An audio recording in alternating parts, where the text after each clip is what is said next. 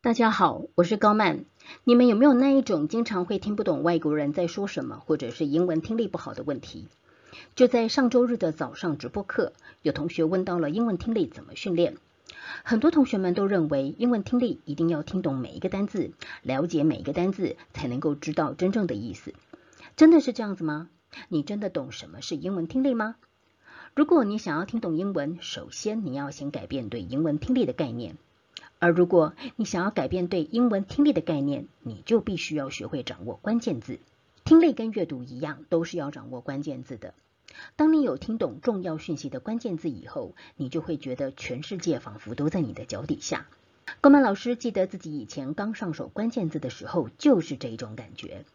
那是我第一次开始拥有强大无比的英文自信。掌握关键字这一档事，真心毫不夸张的说，让高曼老师当时的英文能力马上提升到另外一个境界，让我弄懂了什么是英文，从此以后便一发不可收拾，建立起了我的英文学习系统。高曼老师因此从英文的奴隶变成了英文的主人。所以今天我要将这些心法全部毫无保留的分享给大家。不过，首先，我想先呼吁同学们，应该要先能学会思考与判断。在现今的网络时代，各种知识与资讯可以说到达一个充斥到爆炸的泛滥情况。例如建筑、资讯、设计、工程、医药等等，不论是哪一个领域或者是科目，他们的知识都是学海无涯，人人都可以上网，人人都可以查询得到有用的宝贵资讯。但是同时，网络也充斥着很多没有用的垃圾资讯，你同意吗？所以思考与判断很重要。这部影片的开始，我会先提出一个摧毁大多数人对听力的概念。当然，不只是听力，我还会分享真正拥有顶尖英文能力的人，他们是怎么样做的。最后，帮助大家修正思维，提升英文人生的境界。所以，影片最后的内容是最有价值的。你很有可能这一辈子都没有听过，就连付费级别的实体教室课程，我也都还没有分享过。如果你把我这部影片看完，我保证你的英文智商会跳级般的提升几个层次。不至于在使用英文的时候就马上变得紧张、尴尬，或者是慌张到手足无措。但是在开始之前，我还是得强调一下，这个频道呢是专门培养英文智慧、英文能力跟英文自信的。如果你想要免费的获得这方面的资讯，你可以考虑订阅我的频道，然后打开小铃铛。我真心的祝福为这一部影片点赞的大小同学朋友们早日达到英文自由。好了，话不多说，我们就直接上干货吧。回到一开始我问大家的问题，大家真的懂英文听力吗？现在我要告诉你，在这个世界上，英文流利的人，英文最顶尖的人，他们的英文听力方法，那可能会摧毁掉你的英文观、你的证照观，还有你的分数观。你必须要先有心理准备。其实，英文听力在很多人看来就是一个天生反应的本能。先告诉你们，所谓的听力成绩、听力能力，真正的意义所在，就是你要能够听懂说话者的意思。如果你能够听懂说话者的意思，你就是有英文的听力能力，你就是有分数。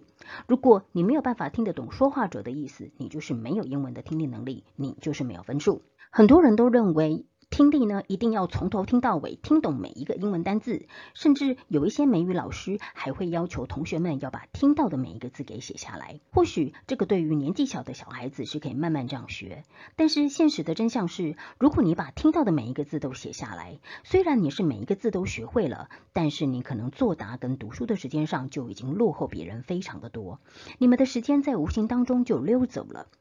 大家其实都知道这个概念，就是叫做英文的听写。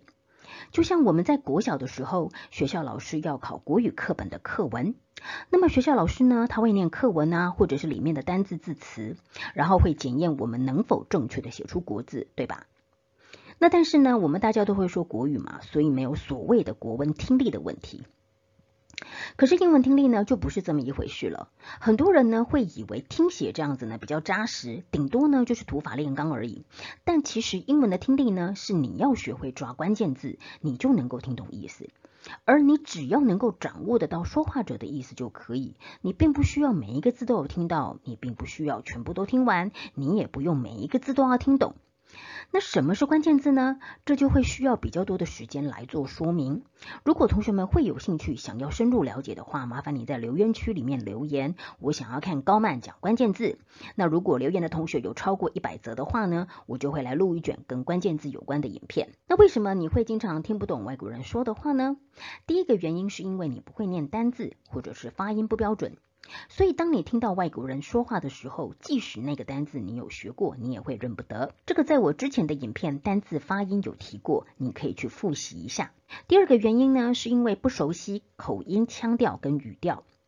如果是以多义考试或者是托福、雅思的考试来说，你就会遇到各国口音的英文。就是说，以相同的单词而言，美国、英国、澳洲的外国口音都不一样。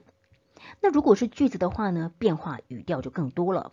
所以当不同口音的情况发生在句子的时候，同学们就会很害怕。而这种情况呢，除了你要掌握大方向的发音规则以外，你最需要的呢，其实是多听那个 CD，让自己呢能够去习惯发音的语调。而如果你是属于基础的同学，而且你是在不是以英文为母语的国家的话，初期我会建议你要先以美式英文的 CD 为主，先掌握英文的语调，然后再进入到英式发音或者是澳式发音。不要一开始就多种口音一起学，因为台湾毕竟没有英文的环境，可以让你用时间去换取自然的熟悉。那么假设你并没有单字发音或者是英文语调的问题，那其实第三个原因，也就是绝大多数成绩高分的同学会分数卡关无法突破的原因，就是因为听力的技巧不好。而听力的技巧当中，其中的一个就是你不晓得在听力的对话还有长篇的文章里面，原来你只需要听关键字，掌握说话者主要要表达的意思即可。那这个区块呢，不只是对于英文的听力考试很重要，对于职场工作上的一个国际互动也很重要。换言之，你只需要辨识清楚说话者的说话目的，要表达的需求，你就可以听懂他所说的话。然后呢，那你就可以自由自在的跟外国人互动沟通，不用非常神经紧绷的要去听懂他所说的每一个字。而这一种技巧的应用呢，就是抓主旨，抓他的 main idea。简单来说呢，就是判断说话者的目的，或者是他的需求，或者是他的情感，三选一。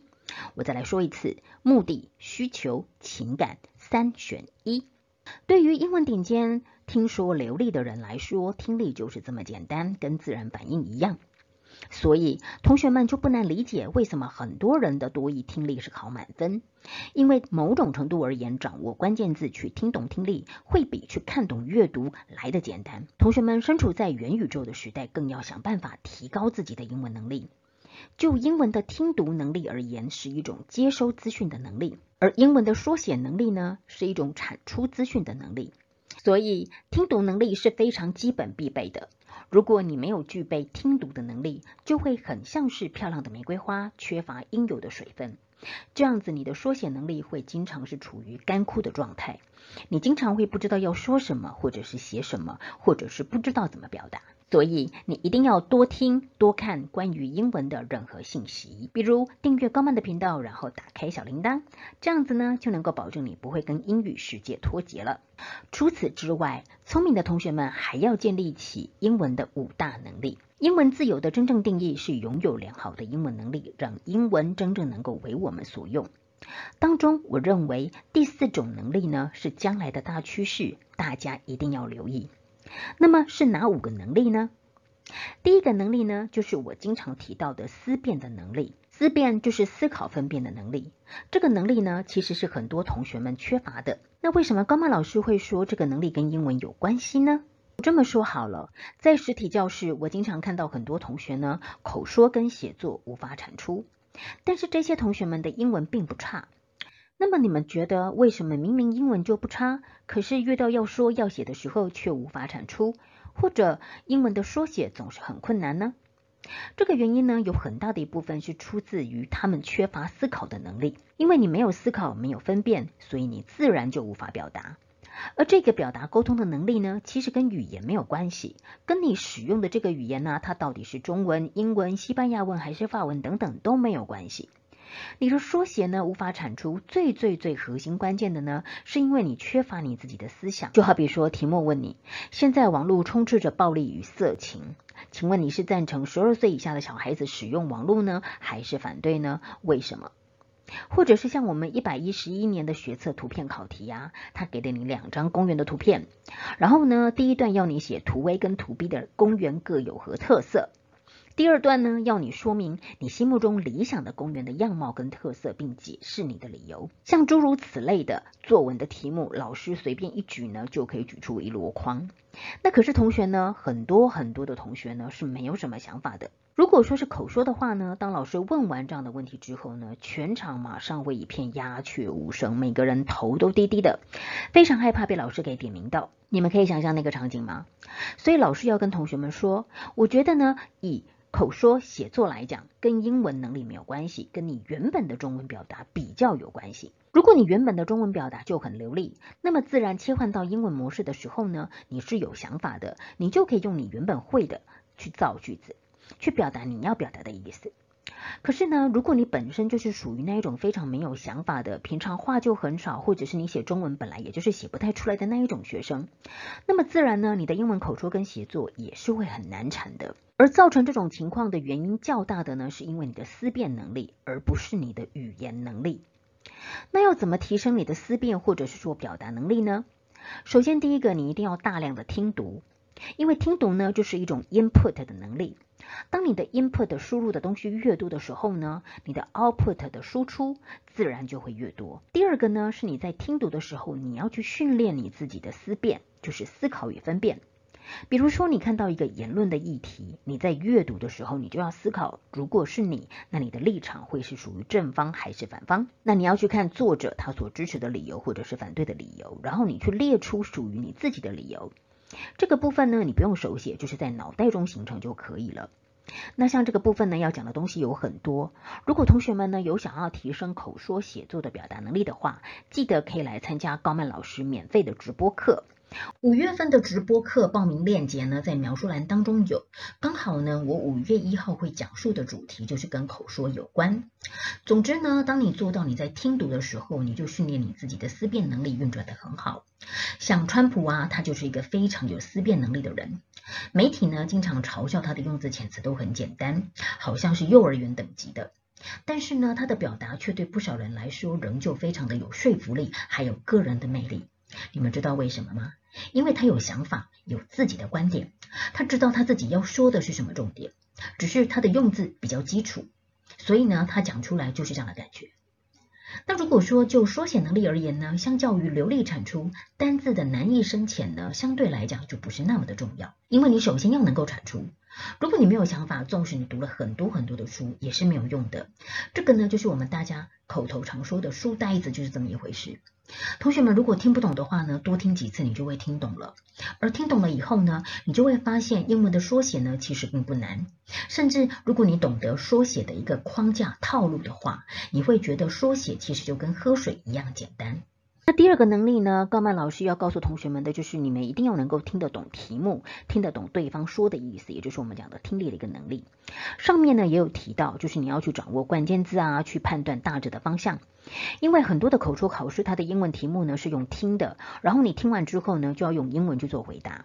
那它的题目呢是没有印在考试纸上面的，所以这个时候的听力能力就会非常的重要。因为如果你没有听懂题目的话呢，你就会回答错，或者是回答不出来。那如果呢，你在跟外国客户对话沟通的时候，假设你听错的话，就会变成双方一直是在鸡同鸭讲。那第三个能力呢，就是英文的口说能力了，表达能力是很重要的。而其实呢，你的口说要可以滔滔不绝，也是有技巧可遵循的。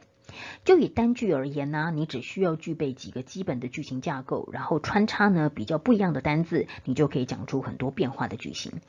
有兴趣的同学们呢，可以去看我的第二卷影片，我已经把很复杂的东西呢都精简浓缩在里面了。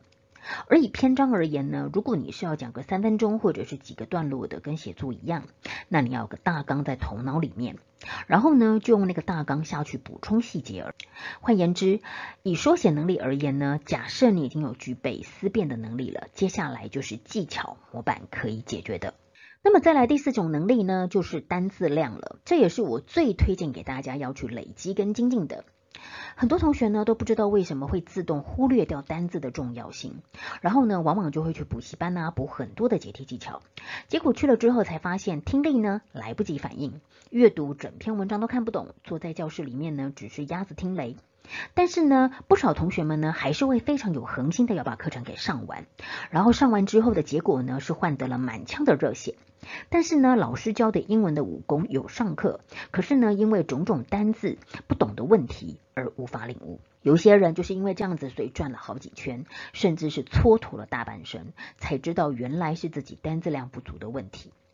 那有一些人呢，是根本就不知道原来是单字有问题，误以为呢这一辈子就是跟英文无缘。所以说，单字量对于要考托福、雅思或者是多义等等的同学们，真的是非常非常的重要。而即便是你不需要英文成绩啊，或者是不需要英文证照，你想要的是日常生活的英文，或者是职场沟通表达。比如说，像我们的金牌学院里面呢，就有国外的业务，或者是在国外工作的同学，也有导游，在外商公司工作的工程师，或者是需要帮外国学生全英文上课的教授等等。这些呢，也都是需要具备基础的单字量的。而你在进行全英文沟通互动的时候呢，你在用字遣词才会足够灵活。而如果呢，你是要考到托福一百分，或者是你要拿下多益金色证照的话，那你更是需要单字量。其实，同学们用最简单的一个逻辑下去做思考，当你认识的单字相对变多，你看文章的反应时间就会缩短很多，那你的速度自然就会快很多。听单字也是一样，而如果你要缩写的表达，因为你认识的字量很多，所以你相对就可以很快的缩写出来你想要表达的意思。而因为每个人同学的程度或者是需求都是不一样的，所以到底要多少单子量才足够，是取决于你想要达到的目标。这就好比如果我问你，你觉得你每个月应该要赚多少钱，要有多少的零用钱才足够的道理是一样的。每个人的答案呢都不一样。英文就是一定要单子量，就跟生活一定要有钱是一样的道理。因为如果你没有的话呢，你就会很难发挥，甚至会寸步难行。所以，如果你也觉得单字量累积的这件事情是重要的话，高曼老师有一个独家的快速累积单字量的方法论课程，简称金牌课程。不论你是什么样的一个程度，都可以参加。那有兴趣的同学呢，可以在描述栏当中的链接先报名参加限时免费的培训课，你再来决定。你也可以加入高曼老师的官方 Line at，可以看到很多的资讯。那么第五种呢，关于英文能力，高曼老师要跟你分享的呢，就是属于摘要的能力了。尤其是在听读的输入吸收的过程当中，你就要具备摘要的能力。这个能力呢，不管是考试或者是工作，甚至是生活当中，都是相当重要的。你很有可能呢，会因为这个摘要的能力，而在学校里面可以迅速的名列前茅，在公司呢可以迅速的升迁，在生活当中可以消化很多很多的资讯。因为在这个分秒必争的时代，你懂得如何摘要，那么你就可以快速消化吸收大量资讯。你在时间上面就可以赢过很多人，在考试上面你就可以达到高分，在学习面上你的吸收能力就会比别人好很多。并且，因为你有吸收进去，所以你在执行上而言呢，就会比别人更到位。不管你是做什么事情，也会比那一些不懂得摘要的人来得更加的成功。好了，说完了以上的具体方向之后呢，以下我所说的才是最有价值的东西。我们要立马的去修正自己的一个心态。如果说你是以死读书的心态呢去看待英文，你永远都只是一个英文的书呆子，你会无法真正灵活的去使用英文。换句话来说，你现在呢所获得的英文成绩的一个表现，都体现了你英文智慧的水平。现在呢，我就要来公开一个心法。这个心法呢，我从来没有跟我的学生或者是助教们提过。你慢慢的呢去咀嚼意会。你要记着，你的英文呢，必须要能够自由的口说，能够自由的写作，自由的表达。这样的情况呢，你才是真正的具备英文能力。因为呢，就算你看了很多的书，上了很多的课，听了很多的媒体档案等等的，可是呢，如果你无法产出，你说不来，写不来，或者是无法表达，那就等于你什么都不会。那真正英文顶尖的人，他们是怎么做的呢？他们呢是书读的不多，但是呢，说写起来头头是道，非常的会表达。